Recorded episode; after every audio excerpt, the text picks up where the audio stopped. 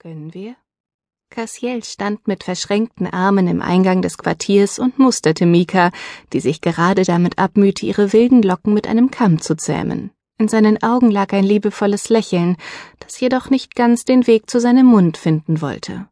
Mika gab es auf, ihr Haar zu bändigen, und erhob sich von der Matratze, auf der sie gesessen hatte. Die Nervosität war ihr deutlich anzusehen. Ihre Hände, die vom Grabschaufeln immer noch Blasen aufwiesen, zitterten leicht, und sie nestelte an ihrem Hüftgurt, wo die leere Messerscheide hing, um ihre Aufregung vor Cassiel zu verbergen. Was ihr natürlich nicht gelang, denn er stieß sich von der Wand ab und kam langsam auf sie zu. Du brauchst nicht nervös zu sein, sagte er leise, als er vor ihr stand und seine Arme um sie legte. Das Schlimmste hast du ohnehin schon überstanden, die Aufnahmeprüfung. Was heute Abend kommt, wirst du ohne weiteres meistern. Das wird der reinste Spaziergang, du wirst sehen. Du hast gut reden, nuschelte sie in sein schwarzes Leinenhemd, das er zur Feier des Tages gegen sein ledernes Wams getauscht hatte. Er roch nach Seife und seinem ganz eigenen Duft, der gleichzeitig an feuchte Erde und frische Kräuter erinnerte. Mika hatte nicht zusehen dürfen, als er sich gewaschen hatte. Er schämte sich für seine Brandnarben noch immer, auch wenn er ihr heute Morgen zum ersten Mal seine verbrannte Hand gezeigt und mit dieser Geste sein Vertrauen und seine Zuneigung ausgedrückt hatte. Seit wann bist du so kleinlaut? Ein Schmunzeln lag in seiner Stimme, und er gab ihr einen Kuss auf die Stirn. Ich mag es nun mal nicht im Mittelpunkt zu stehen. Sie hob den Kopf, um in seine Augen sehen zu können, die sie zärtlich musterten. Das mochte ich noch nie. Tja, da wirst du wohl durch müssen. Jetzt breitete sich doch noch dieses schiefe Lächeln auf seinem Mund aus, das Mika so an ihm mochte und das seine Narbe auf der Oberlippe weiß werden ließ. Komm, je länger wir warten, desto größer wird deine Anspannung. Er nahm ihre Hand und zog sie aus dem Quartier, das sie seit der vergangenen Nacht gemeinsam bewohnten. Mika stapfte hinter ihm her und bemühte sich, ihre Angst unter Kontrolle zu bringen. Sie hätte tausendmal lieber einem Dämon gegenübergestanden, als sich dem Aufnahmeritual der Diebesgilde zu stellen. Auch wenn ein winziger Teil von ihr vor Freude wilde Saltos schlagen wollte, da sie in wenigen Minuten endlich zu einer Gilde gehören würde, zu den Ratten von Chakas. Ihre Gedanken wanderten zu Samya, von der sie seit gestern nichts mehr gehört hatten. Aaron hatte am Morgen gesagt, er würde sich um sie kümmern.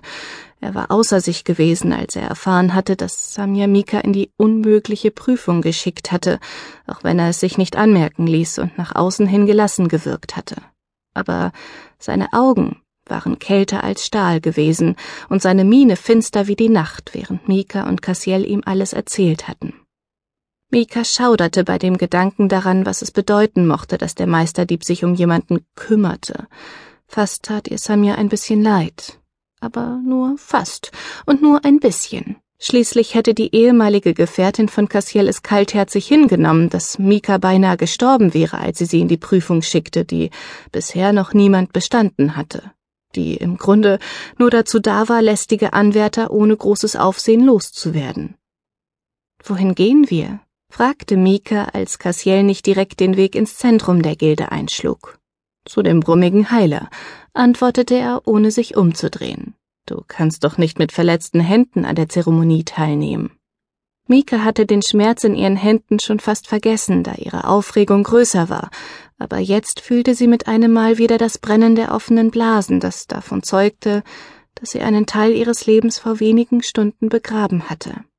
Cassiel hielt ihre Hand zwar vorsichtig, trotzdem schabten die Wunden an seinem Lederhandschuh, und Mika musste die Zähne zusammenbeißen, um nicht aufzustöhnen, als sie sich dessen bewusst wurde. Da wären wir. Cassiel zog sie durch die Tür, die er geöffnet hatte. Mika war schon einmal hier gewesen, vor über zwei Wochen, als Malek der Heiler ihre Schulter und ihr taubes Ohr untersucht hatte. Die Schulter war inzwischen verheilt, ihr linkes Ohr hatte er jedoch nicht mehr retten können. Es pochte seither ohne Unterlass, und Mika hatte nur langsam begonnen, sich an das Geräusch zu gewöhnen, das ab und an in ein Pfeifen überging und dann wieder zum Pochen wechselte. Im Quartier des Heilers sah alles noch genauso aus, wie sie es in Erinnerung hatte. Es war ein kleiner quadratischer Raum, an dessen Wänden vollgefüllte Bücherregale standen. In der Mitte befand sich ein Tisch, wo dieses Mal immerhin keine Leiche lag, sondern mehrere Schriftrollen ausgebreitet waren, über die der Heiler sich beugte. Ein Kerzenleuchter, der von der Decke hing, erhellte die Umgebung. Malek war ein älterer Mann.